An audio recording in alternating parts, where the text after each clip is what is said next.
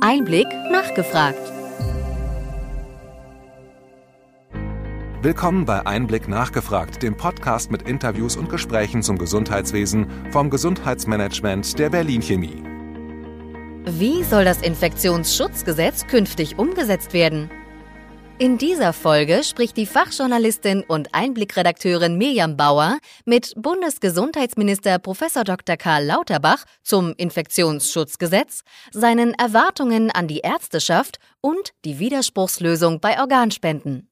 Seit 2001 ist der Mediziner und Universitätsprofessor Karl Lauterbach Mitglied der SPD. Seit 2005 gehört er dem Deutschen Bundestag ununterbrochen an. Lauterbach ist ein vergleichsweise spät berufener Sozialdemokrat. 1963 als Arbeiterkind in Düren geboren, konzentrierte er sich auf seine Ausbildung und berufliche Karriere, ehe er sich der Politik zuwandte. Der Doppeldoktor gehörte zunächst der CDU an. Lauterbach ist seit Dezember 2021 Bundesgesundheitsminister.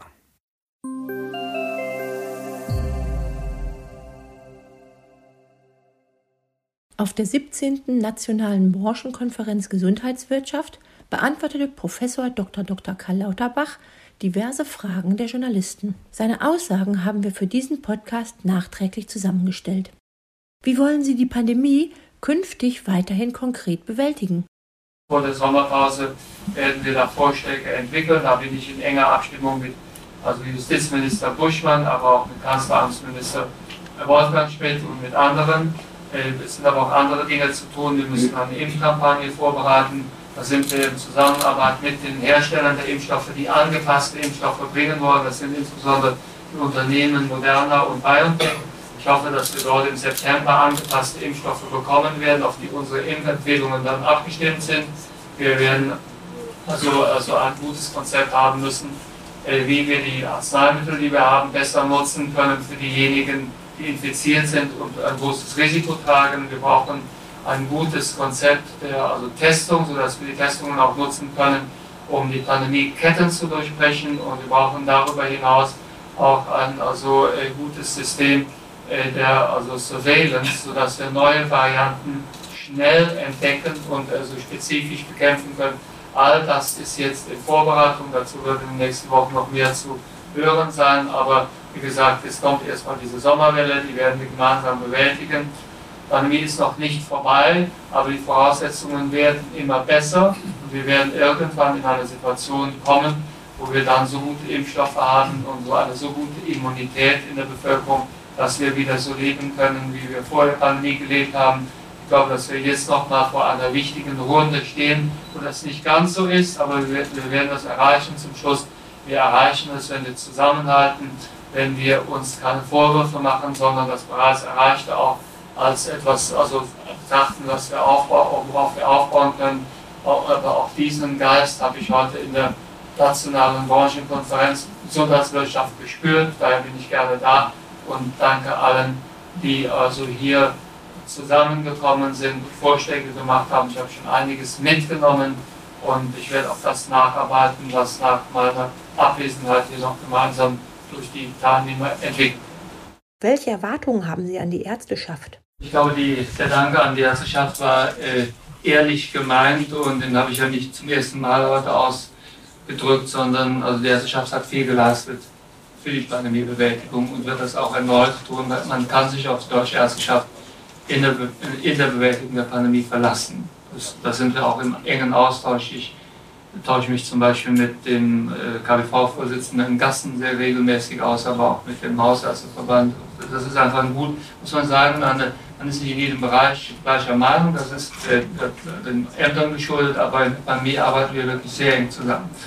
Ich glaube daher, dass also hier das Wichtigste ist, dass wir die, die Tugenden wieder leben, die wir gelebt haben, die, die Impfungen zu empfehlen, die Impfungen so zu empfehlen, dass das der evidenzbasierten Medizin entspricht. Das heißt, dass man weder Nebenwirkungen noch Wirkungen also falsch darstellt, dass man die Impfungen dort platziert, wo sie benötigt werden. Das wird sehr wichtig sein, dass man bei den Tests eine wichtige Rolle spielt, sodass wir also in der Lage sind, auch einen guten Überblick über die, also das Geschehen zu behalten, aber auch die Testnutzung also, äh, so zu organisieren, dass also äh, Infektionsketten unterbrochen werden können Und was etwas besser klappen könnte, das hatte ich ja schon angedeutet, da wird an Konzepten gearbeitet, ist die schnellere und gezieltere Nutzung der Arzneimittel, die wir also hier verwenden können und mehr verwenden müssen. Ich denke hier in erster Linie aber nicht nur an das also Arzneimittel Paxlovid, was also in der Praxis eine 70-prozentige äh, Wirksamkeit gezeigt hat im Praxisfeld, wenn man so will, und das rufen wir nicht ausreichend ab. Da bin ich allerdings in Vorbereitung entsprechender Konzepte. Was halten Sie von der Widerspruchslösung in der Organspende? Ich bin ein Befürworter einer Widerspruchslösung in der Organspende. Ich habe dafür auch in der Vergangenheit im Bundestag also äh, Anträge unterstützt und wir werden diese Diskussion wahrscheinlich in dieser Legislaturperiode noch einmal haben. Ich hielt das zumindest für sinnvoll, weil ich glaube, dass die Widerspruchslösung der beste und der zuverlässigste Weg ist, wie wir verhindern können, dass auf der einen Seite da Menschen sind, die gerne Organe gespendet hätten, die es aber nicht rechtzeitig genug vorbereitet haben. Somit also willige Spenderinnen und Spender, die aber nicht zu Spendern dann werden, wenn es möglich wäre. Und auf der anderen Seite Menschen, die diese Organe unbedingt benötigt hätten und versterben, nur weil die Organe nicht da sind. Daher bin, bin ich ja klar Befürworter einer Widerspruchslösung und hoffe, dass es aus der Mitte des Parlaments dazu erneut Anträge geben wird. Ein weiteres Thema ist die Zusammenarbeit zwischen den Sektoren. Es wird aber auch so sein, dass wir die Struktur, die wir haben, die wir jetzt haben, so nicht erhalten können. Weil wir werden in der Situation, in der wir dann sein werden, die Doppelstruktur, die wir derzeit noch zwischen dem ambulanten und dem stationären Sektor haben, nicht parallel unterhalten können. Das wird einfach nicht gehen. Daher brauchen wir hier eine bessere Zusammenarbeit. Auch dafür wird es Gesetze geben. Es wird zum Beispiel von der Expertenkommission Krankenhaus, die ich eingeführt habe, wird es Vorschläge geben, sogenannte Hybrid-DRGs zu eröffnen. Das heißt, dann können die Krankenhäuser selbst äh, entscheiden, ob sie die Leistung ambulant erbringen oder stationär oder ob sie teilstationär erbringen.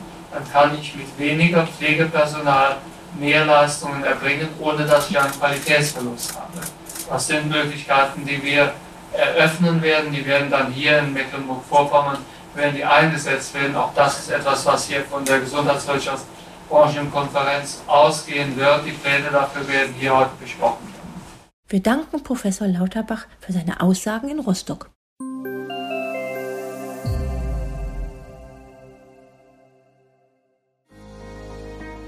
Wir hoffen, dass Ihnen diese Ausgabe von Einblick nachgefragt gefallen hat.